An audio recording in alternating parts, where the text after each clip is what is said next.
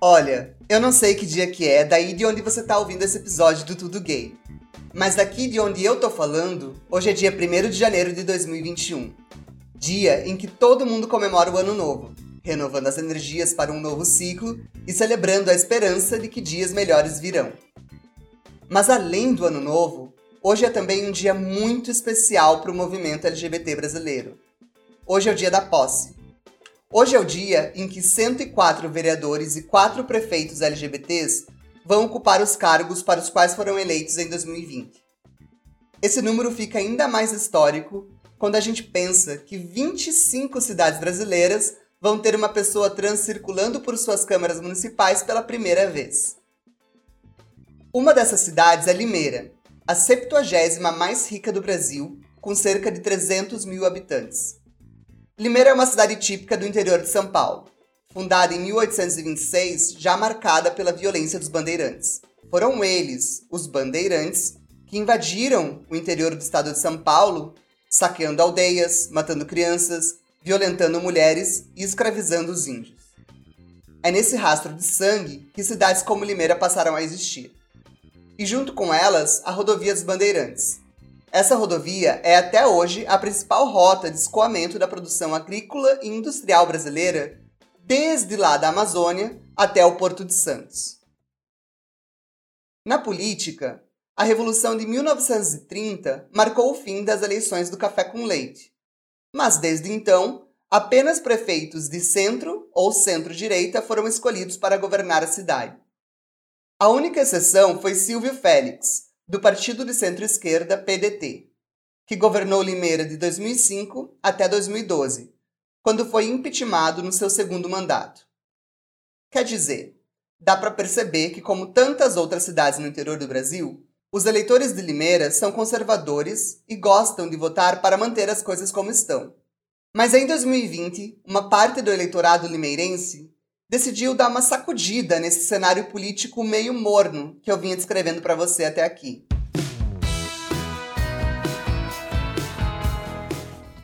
Com 1.349 votos, Limeira elegeu Isabelle Carvalho, a primeira vereadora trans da cidade. Isabelle tem 33 anos e é estudante de serviço social.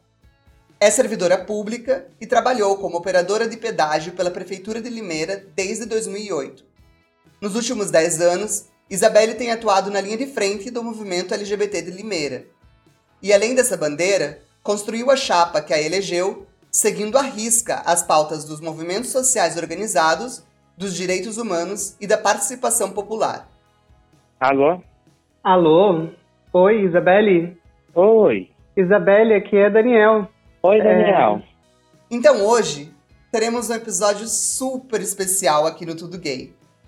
Para esse dia da posse, eu chamei a Isabelle Carvalho aqui para contar pra gente um pouquinho mais sobre a trajetória política dela. Como foi a campanha em 2020 e quais são as expectativas para 2021. Mas antes disso, eu quero te dizer que aqui do outro lado, quem está conversando com você é o Dan Bonfim. Esse aqui é o seu podcast semanal com as principais notícias sobre diversidade no Brasil e no mundo com episódios novos toda sexta-feira no fim da tarde. Estamos nas principais plataformas de áudio e nelas você pode assinar ou seguir esse conteúdo para não perder nenhum novo episódio, tá? Ah, só mais um aviso. Bem na hora que a gente tinha combinado de gravar a entrevista, começou a chover aqui onde eu moro. Como aqui é uma cidade pequena no litoral do Paraná, quando chove muito forte, eu às vezes fico sem internet. Então, de última hora, não deu pra gente fazer a entrevista com o microfone adequado e uma boa captação de áudio e vídeo. O que você vai ouvir a partir de agora é uma chamada telefônica. Espero que dê para entender tudo direitinho e, por favor, não desistam de mim, ok? Vamos lá? Primeiramente, oi, né? Obrigado por topar ter essa conversa aqui comigo. Olá, imagina, eu que agradeço pela, pela oportunidade de conversar com o seu público e para mim é uma satisfação, viu? Vereadora, a gente está tendo essa conversa aqui numa quinta-feira, dia 31 de dezembro, né? Menos de 24 horas aí para sua posse como vereadora eleita. A primeira coisa que eu quero saber é como que você está se sentindo hoje. Ah, é, é muita emoção, né? Primeiramente, mas também é, é aquele misto, né? De, de medo, de responsabilidade, mas também é muito emocionante e gratificante, viu? Todo, todo espaço de poder e decisão ele seja, né? é, responsabilidade. Então a gente já aprende a lidar com isso também, nem que for na marra, mas estamos tocando, tá, tá bem, tá bem legal o processo. Eu quero falar um pouco mais sobre esse processo político aí para frente, mas antes eu, antes eu queria que a gente falasse um pouquinho da sua vida antes, né, da vida pública. A gente sabe que a gente vive em um mundo que é muito transfóbico, né? Apenas 70 países colhem dados sobre violência transfóbica entre eles o Brasil, que lidera o ranking, infelizmente, de assassinatos de pessoas trans. E, além disso, alguns estudos apontam que a expectativa de vida para pessoas trans no Brasil é de 35 anos. E, infelizmente, a gente também sabe que o caso de muitas mulheres travestis, a prostituição é quase sempre uma alternativa. Então, eu queria perguntar para você, o que, que você acha que foi diferente na tua vida, que fez a sua experiência como mulher trans desviar dessas estatísticas tristes aqui que eu acabei de falar? Ah, então, é, é, são vários fatores, né, que, que entrelaçam a vida das pessoas, de todo mundo, não só a minha, e que garantem, é, e que garantem a trajetória, né, muitas pessoas, como você disse, as pessoas travestis, transexuais, têm todos esses dados, né, a expectativa de vida, sim, é de 35 anos, o Brasil ocupa o ranking de pessoas que mais matam travestis transexuais no mundo, e e tem a, a, a, prostituição como a única forma de trabalho e renda, né? Não é nem como alternativa, é como, é como e com isso eu não condeno a prostituição, tá? Eu acho que é uma é uma profissão como qualquer outra, digna, é, que quem deve executar são pessoas adultas e capazes, porém, desde que seja uma escolha, né? Para as pessoas trans, pra, principalmente para as mulheres travestis, essa ainda não é uma escolha, é uma imposição na vida, né? É um destino quase que marcado. Eu sonho com um mundo em que as travestis e as transexuais terão, sim, também uma, a prostituição como alternativa de profissão, mas como escolha e não como destino, né? Como é que é hoje. E no meu caso específico foram vários elementos, né? É, é, na minha idade escolar, na minha fase escolar foi muito difícil eu concluir minimamente o ensino médio, né? É, muita violência, muito é, sim, é, simbólica, verbal, é, física, inclusive, mas eu, alguma coisa me dizia que eu deveria continuar estudando. Mas por quê? Porque a minha mãe, que é uma mãe adotiva e tal, é, mesmo com toda a sua ignorância, né, com, é, com toda a sua dificuldade, com toda a com toda a sua dificuldade né, da vida, de, de uma família pobre, humilde, é, venceu seus preconceitos internos e não desistiu de mim. Então eu vejo que no meu caso, por exemplo, eu não foi eh, não foi me negado ainda enquanto adolescente, pré-adolescente, um dos direitos fundamentais básicos do ser humano e da criança e do adolescente, o direito à família, né? Então, através desse direito que não foi negado a mim e que é negado à maioria das pessoas trans, né? É, foi com que eu pude me constituir e me livrar desse destino imperfeito. É isso, Dani. Uhum. Eu vi numa entrevista que você deu para uma live de um shopping center em Limeira, no final de novembro, que você se inspirou a ter uma carreira política depois que você começou a se envolver com o movimento LGBT. E eu queria então que Sim. você contasse para gente que efeito foi esse que se aproximar da militância LGBT teve na sua vida. Se você consegue pontuar, assim, quem era a Isabelle Carvalho antes da militância e quem é a Isabelle Carvalho depois da militância. Sim, sim, acredito que eu consiga. Vamos ver. Isabelle, antes da militância, era uma pessoa trans, uma, pessoa LGBT, é, que ainda não tinha despertado politicamente, né? Embora já vivenciasse ali a sua identidade de gênero com orgulho, mas era preciso mais, né? Foi aí que eu decidi me aproximar, me envolver, saber como é que era, porque todas as violências que eu sofri na, que eu sofri na vida me, colo me colocaram na posição de enfrentar todas elas, só que da maneira é, que seja para todos e todas, né? Que não seja só para mim. Então decidi então, é, foi então que eu decidi me aproximar do movimento organizado LGBT para poder entender o processo, né? A gente sabe que ainda muitas questões que envolvem o movimento eles servem para afastar pessoas, né, para excluir pessoas, mas eu ainda adentrei, né, mesmo querendo conhecer, é, mesmo assim, com, com, muita ignorância ainda referente ao tema, mas é, esse caminho do movimento LGBT me despertou politicamente, né, me, me despertou para o mundo político, me fez compreender que não há é, é, é transformação social, que não há melhoria na qualidade de vida, que não há quebra de paradigmas e de preconceitos, senão através da política. Né? E quando eu falo política, eu não falo só essa institucional, que é essa que eu estou agora, que são os representantes de lei. É a política da vida, né? Tudo é política na nossa vida. Então, o movimento LGBT me trouxe várias visões, né? vários caminhos, no, no qual eu pude, eu pude me empoderar, eu pude, eu pude aprender muito e com isso ter contato, contato também com outras frentes de luta, né? A luta das mulheres foi essencial para a minha eleição também. É, parte do movimento LGBT, parte da comunidade LGBT, como eu costumo dizer, ainda não fizeram a passagem né, da vergonha para o orgulho né, dos seus vivências, não despertaram politicamente. Então, é, eu acredito que ainda neste momento é, a comunidade LGBT ainda não está preparada para eleger o seu representante, né? Estamos quase lá, mas ainda não tem momento.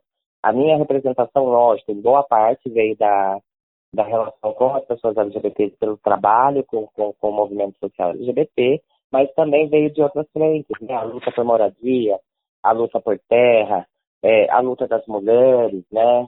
Então, assim, essas várias frentes que se, uni, é, que se uniram, né? é, e puderam garantir a nossa representação. E isso foi muito importante, eu não posso deixar de, de mencionar aqui. É, e falando também dessas várias frentes, né? Agora eu queria falar também, porque quando a gente tem várias frentes, a gente tem que fazer escolhas também, escolher partidos, né? E você foi candidata a vereadora em 2016 para verdadeiramente promover o bem de todas e todos, pela defesa dos direitos humanos e das minorias. Vote certo, vote 40-200. Pelo PSB, Partido Socialista Brasileiro, que é um partido social-democrata, é um partido que, é que foi muito forte no Brasil antes da ditadura, e que ele volta a existir depois da ditadura em 1985, né, já com uma, uma força um pouco menor do que antes. E lá em 2016 você teve 306 votos e acabou não sendo eleita. Daí agora, em 2020, você volta às urnas, só que dessa vez você, tá você se candidatou pelo PT. E é por isso que eu defendo uma Limeira mais justa, com mais inclusão e com mais oportunidades de igualdade, sem discriminação e que, sobretudo, os mais vulneráveis tenham uma atenção especial por parte do Estado. Tudo isso significa resistir.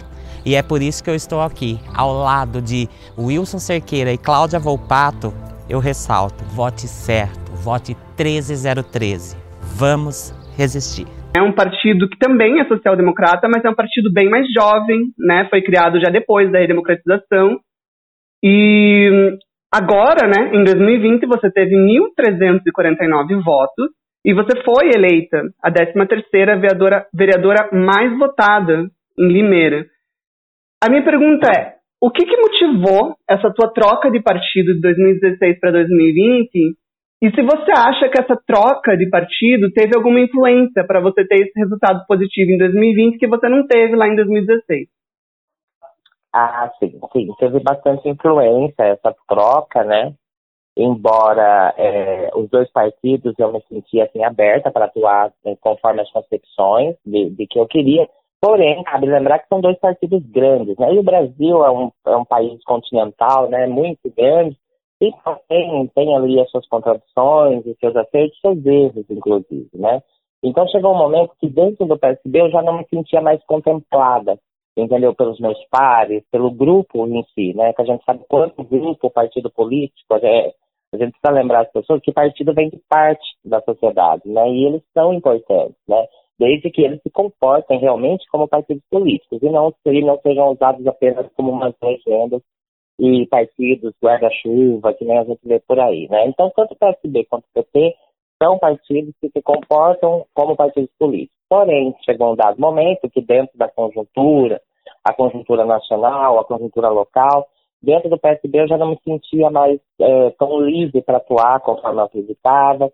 É, enfim, e, e, toda essa caminhada e essa luta pelas, pelas políticas sociais, pela, pela defesa que eu faço das bandeiras que eu encampo, é, eu percebi que o PT, nesse momento, é o que, que eu poderia atuar de é, melhor, entendeu? Que eu poderia é, ser mais livre para atuar conforme aquilo que eu acredito.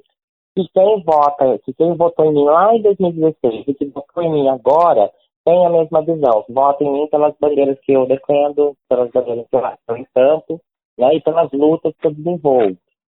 Então, é, o PT me trouxe, além de das pessoas quererem votar na Isabelle, me trouxe mais confiança e respaldo, né?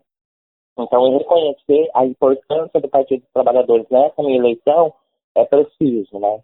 E, e o PSB chegou um momento que eu não me sentia mais tão contemplada assim, já não me sentia bem, tinha uma, é uma questão também afetiva, né? A gente precisa estar onde a gente se sente em casa, né? E o PP me trouxe, trouxe esse acolhimento, trouxe essa possibilidade, e tanto é que a gente foi a única, lamentavelmente, né, a única representação do Partido dos Trabalhadores dentro da Câmara Municipal de Limeira nessa legislatura. Uhum. E fora isso, então, que você então aponta que, que realmente teve uma influência na tua eleição, essa troca de partido. O que mais você acha que mudou de 2016 para 2020 para esse resultado ter sido diferente? Ah, eu, eu tinha uma certa concepção. Eu tive 300 votos lá em 2016, porém, logicamente, não fui eleita né, para uma cidade como Limeira é, é, poucos votos, né, embora não, não tão poucos, né, mas eu tinha consciência de que eu tinha responsabilidade com esses votos, né, responsabilidade com eles por quatro anos. Né, eu não podia desamparar somente porque nós não fomos eleitos. Então eu continuei a caminhada quem votou em mim votou pelas bandeiras de, das quais eu defendo e acredito. Então, eu apertei mais de pé ainda nessa caminhada, para fazer essas defesas mais decisivamente. Por quê? Porque eu não, não, aí já não era só a Isabelle, né? Era a Isabelle e mais de 300 pessoas junto com ela que se sentiram representadas e confiaram seu voto em mim lá em 2016, né? E nisso, as pessoas, mesmo essas 300, essas 300 pessoas, é, reconheceram esse trabalho, né? Esse afinco de honrar esses votos não fossem eleitos e que possivelmente foi o que a gente conseguiu ampliar essa rede e, e transformar desses 300 mais de, de 1.300 daí nessa eleição. Uhum. E você está justamente falando do tamanho da cidade de Limeira, né, que é 300 mil habitantes e tem em torno de 160 mil eleitores. E você foi eleita com 1.349 votos, né? Que para quem é de fora da política pode até parecer pouco, né? Para quem está acostumado a ver número grande. Mas quem está mais envolvido com esse assunto sabe que isso é uma votação bem expressiva, né? Ainda mais para uma cidade de 300 mil habitantes, quando tem muito, muito candidato. É, eu vi em vídeos do YouTube, do Instagram, que apesar das limitações da pandemia e tomando bastante os cuidados, né?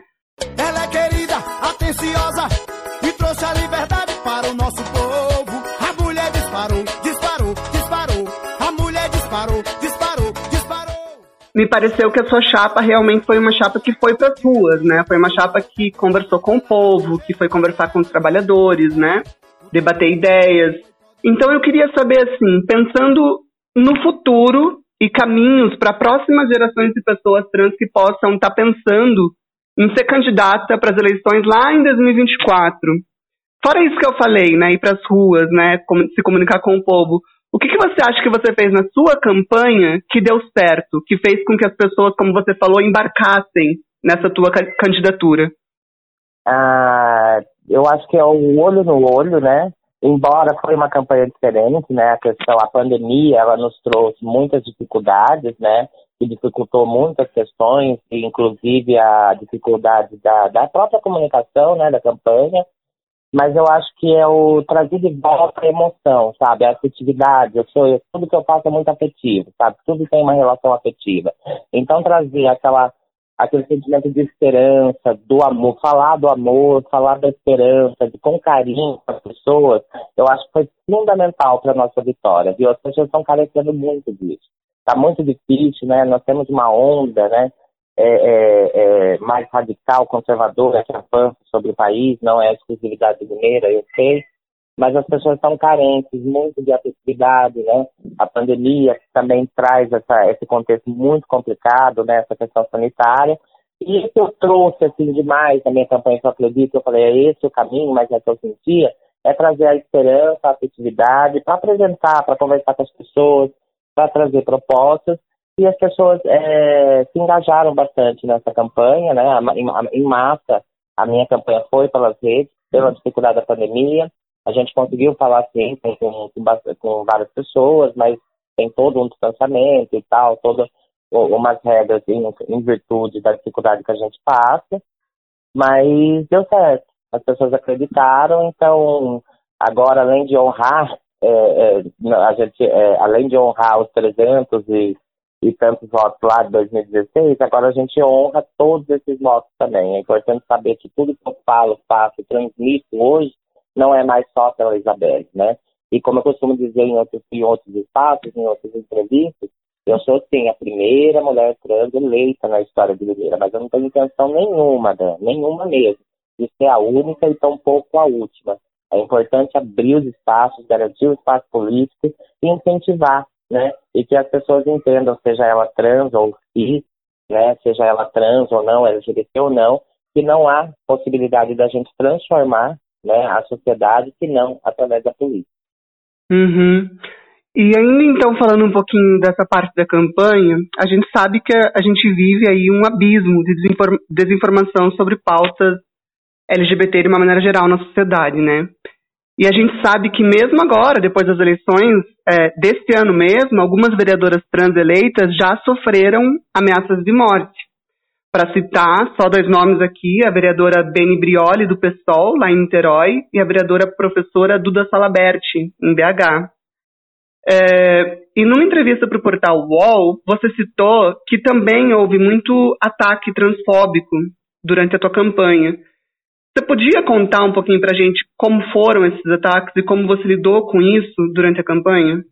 Ah, sim, é, tiveram sim, é, houve vários ataques, né, principalmente dessa ala que eu acabei de citar, mais conservador e radical, é, mas no sentido de me fazer calar, né? Eu não recebesse assim, um ataque mais sério, no qual eu tivesse que me proteger ou me percaver, ir até a delegacia e fazer um boletim de ocorrência, mas eu recebi inúmeros xingamentos, né? Xingamentos no sentido de me desestabilizar psicologicamente, emocionalmente, e que possivelmente poderiam me fazer desistir né, da campanha, né? Xingamentos com palavras de baixo calão, é, que eu não iria ganhar de jeito nenhum, alguma coisa nesse sentido que pudesse me desestabilizar e fazer com que eu desistisse da campanha.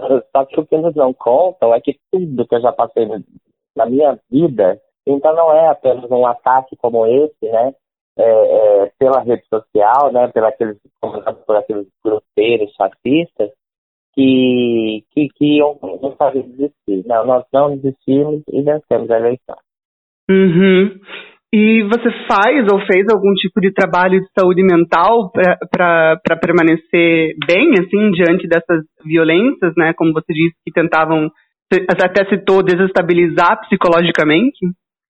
Ah, sinceramente, não. Sinceramente, não. Até mesmo por tanto, é, pelo tempo, pela correria. É, é, é, então, eu não consegui ainda fazer uma terapia legal, embora eu saiba que é muito importante, né? Eu acho que se todo mundo tivesse acesso, né, a, a, um profissional, uma profissional de psicologia, fazer uma terapia nesse sentido. Cuidar da saúde mental é muito importante. Eu vou ter que pensar nisso, já é um dos, um dos meus objetivos também, que é para eu poder estar bem, né, estar viva e inteira para me entregar mesmo ao mandato, né. Então isso é importante. Sinceramente, ainda não fiz nenhum tipo desse, de, nenhum desse tipo de acompanhamento, mas eu estou pensando em iniciar em breve. Você citou agora, então, a palavra mandato, né? E é disso que eu quero falar um pouco mais daqui em diante, né? Tem uma coisa que meu pai sempre me falava, quando eu estava tentando vestibular, ainda para entrar na universidade, que ele dizia assim: entrar na universidade é fácil, difícil é sair dela. Né? E é. se a gente for traçar um paralelo com a política, eu acho que dá para fazer isso, porque eu acho que, assim como o vestibular, ganhar a eleição é um desafio muito grande. Agora, exercer essa função em um cargo público, com certeza, é um, é um desafio maior do que ganhar uma eleição, né? em Limeira, a Câmara é composta por 21 vereadores, né? Fora você, só mais quatro mulheres foram eleitas em 2020, né?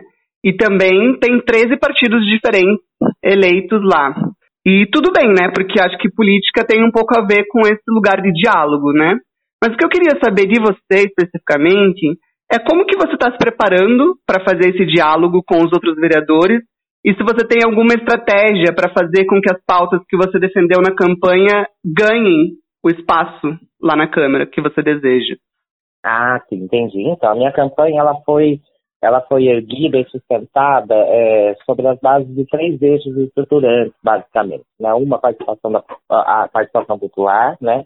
que é a inserção das pessoas na política, que é o que vai, é, basicamente, através de um conselho de mandato e de outros mecanismos, a gente vai colocar a, a, as pessoas, né, as pessoas que não são envolvidas, que não estão tão próximas, para debater, para discutir o município com a gente. Então, esse é um importante mecanismo que pode, consequentemente, vai promover a manutenção e a garantia do espaço político do nosso mandato. Né? Um outro eixo estruturante e muito importante também é a questão da defesa das políticas sociais. Né? Então, é, é, sobretudo em tempos de crise, é importante que o Estado seja máximo na vida das pessoas, que ele cuide das pessoas. Não há desenvolvimento econômico ou saída para essas crises que não passe pelo fortalecimento das políticas sociais que a gente precisa. Né? Tá aí a, a pandemia, a questão sanitária que não, que, que não nos deixa mentir sobre isso, né? A importância do SUS, a importância da, da política de saúde no combate à pandemia, né? E nisso, não, e, e, e com isso, não, eu não me refiro apenas ao SUS, né? Nós temos de SUAS, a assistência social que está muito bem fortalecida para promover, né? É, é, é, é as dificuldades da população perante a dificuldade econômica, né? Então, a gente acredita que não há é, fortalecimento econômico, desenvolvimento econômico sustentável, inclusive que não passe pelo fortalecimento das políticas. Um outro eixo muito importante que eu trabalhei e trouxe na, na minha campanha é a, é a defesa intransigente dos direitos humanos, né? É, os direitos humanos são os direitos de todas e todos nós, né? Então a gente precisa fazer, promover essa defesa, né? Junto à Comissão de Direitos Humanos que a gente tem na Câmara, a gente vai atuar nesse sentido, né? Os direitos e as garantias fundamentais. Então as pessoas que estão com a gente, elas acreditaram em todo esse projeto, né? E elas se comprometeram, inclusive, os grupos de apoio se comprometeram, Isa, nós vamos estar com você nesse mandato, porque a gente sabe que não vai ser fácil, né? É preciso a gente se articular, a gente ficar, a gente ficar todos juntinhos ali, para quê? Para garantir a manutenção desse mandato. O partido político também vem comigo, o partido isso, e com isso eu conto muito com o partido dos trabalhadores também, né? Não só é, garantir a manutenção do mandato, mas como garantir a, a abertura do espaço político, né? Que a gente faça esse diálogo né? Um diálogo sadio, um diálogo democrático, né? Eu sempre acreditei que é preciso que a gente volte a, a, a dialogar, que, a gente, que as nossas diferenças voltem a ser apenas no campo programático e não no sentido de guerra que a gente vive. Então a gente vai é, dialogar com todos os partidos políticos, com todos os membros da casa, é, para construir o bem comum, né? Lógico que não abrindo mão de princípios e deixando claro nossa posição, mas dialogar é preciso. Política é isso. Uhum. E a gente sabe que, é, eu vou fazer uma metáfora aqui, mas a gente sabe por exemplo, cantores e cantoras, né, eles têm, eles lançam um álbum e daí eles têm um single, né, que é como se fosse uma música de trabalho, digamos assim.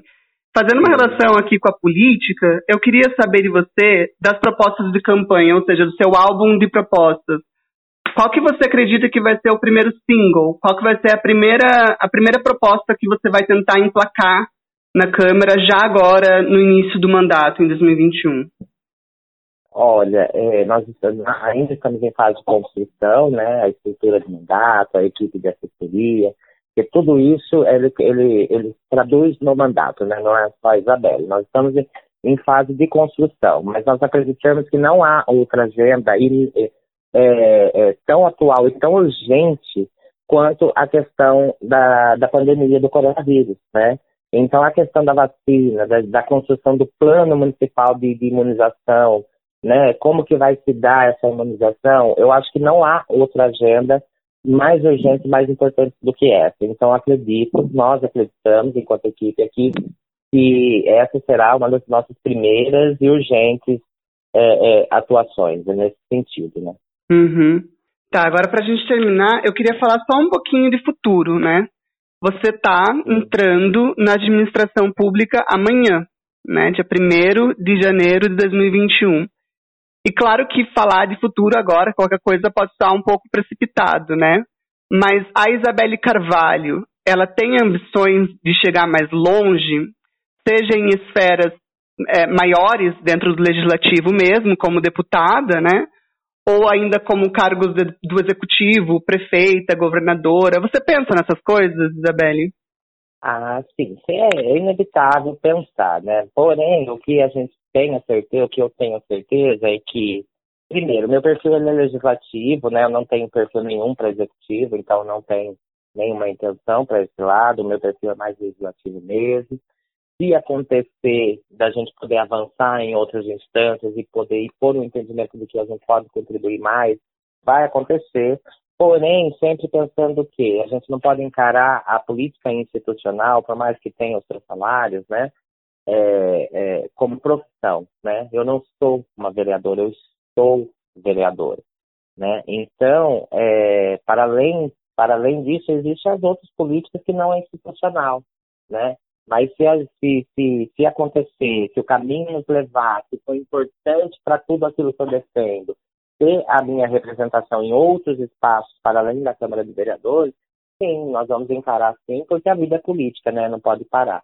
Né? Que né, na Câmara do, dos Vereadores aqui, eu sempre falo em entrevistas, é, não necessariamente eu, mas uma pessoa como eu, né, é, que traz a, a, traz a representatividade, que tem algo a dizer e contribuir com o debate, é muito importante ocupar esses espaços. Uhum. Obrigado, Isabelle, muito obrigado por falar comigo aí nesse momento que deve estar sendo muito caótico. A gente está algumas horas do dia da sua posse, então muito obrigado por ter encontrado um tempinho para falar comigo, com o meu público aqui. E bom trabalho e bom dia de posse amanhã. Espero que os seus próximos quatro anos sejam de muitas realizações. Imagina, Dê, obrigada, obrigada mesmo pelas felicitações. E eu te agradeço mais uma vez de estar aqui falando com você, com o seu público. E só quero agradecer mesmo, agradecer e confiar que, que uma atuação é, embasada no, no respeito à dignidade humana, né, na esperança, no amor, no afeto, é, vai ser exercida. Né? Esse mandato vai acontecer, vai se desenvolver nesses moldes. E é isso. Um abraço a todos e a todas vocês e obrigada mais uma vez. Né? É o que a gente acredita também aqui, Isa. Obrigada, Zé. Tchau, tchau. Bom trabalho.